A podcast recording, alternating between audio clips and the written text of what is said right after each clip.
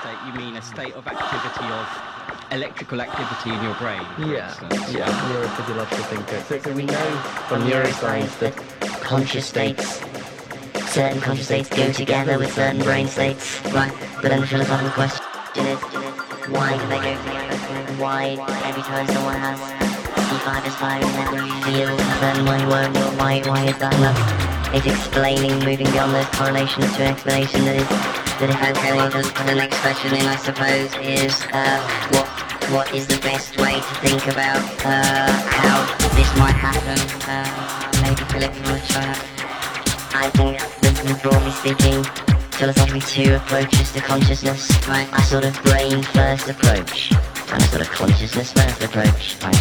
I think that it, the brain first approach, very much dominant in the 20th century, probably still dominant today. And that says the, starts from the idea that you the brain is the thing we really understand from neuroscience. That's the thing we've really got a grip on. So what we've got to do is somehow kind of squeeze consciousness into the brain.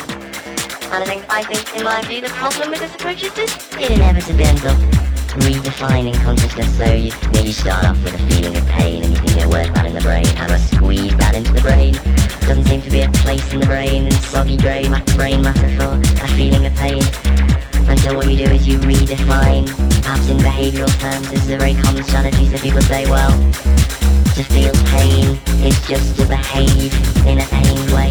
So you know, to when your body's damaged, you scream and try and get away. Right now, suddenly the problem looks a bit easier because you know, it looks like still incredibly hard, but it looks like we've got some kind of grip on how physical brain processes can produce pain behaviour. But that's what course the problem is.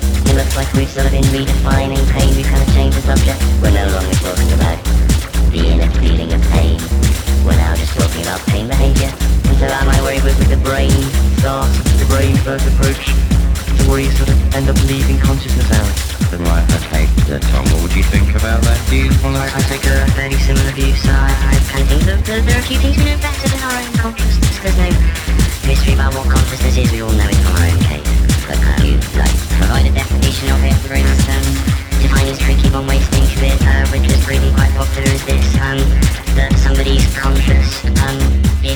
something it's like to be in that mental state. So there's something it's like um, to be me right now talking to this, I'm aware of it on the inside, there's something it's like for you to hear it, right? It's not just unconscious whirring of mental cogs, we're experiencing things, and that's what consciousness is.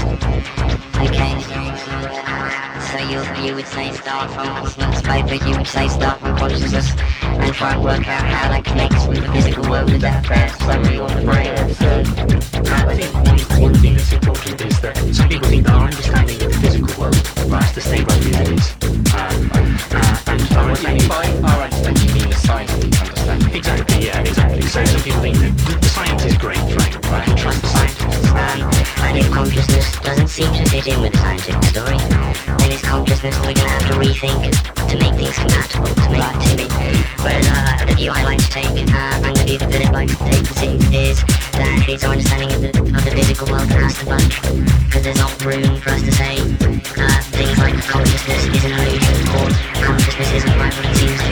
So you're, as you we in order to understand how the brain generates consciousness, we rejig our understanding of the physical world somewhat. You the brain and try and squeeze consciousness into it. I think that inevitably ends up almost denying existence. Or you say that consciousness is the thing we really understand. You know what pain is when you feel pain, right? And you build up your picture, starting with what you have. You, you with the picture of you on this rock, right? You,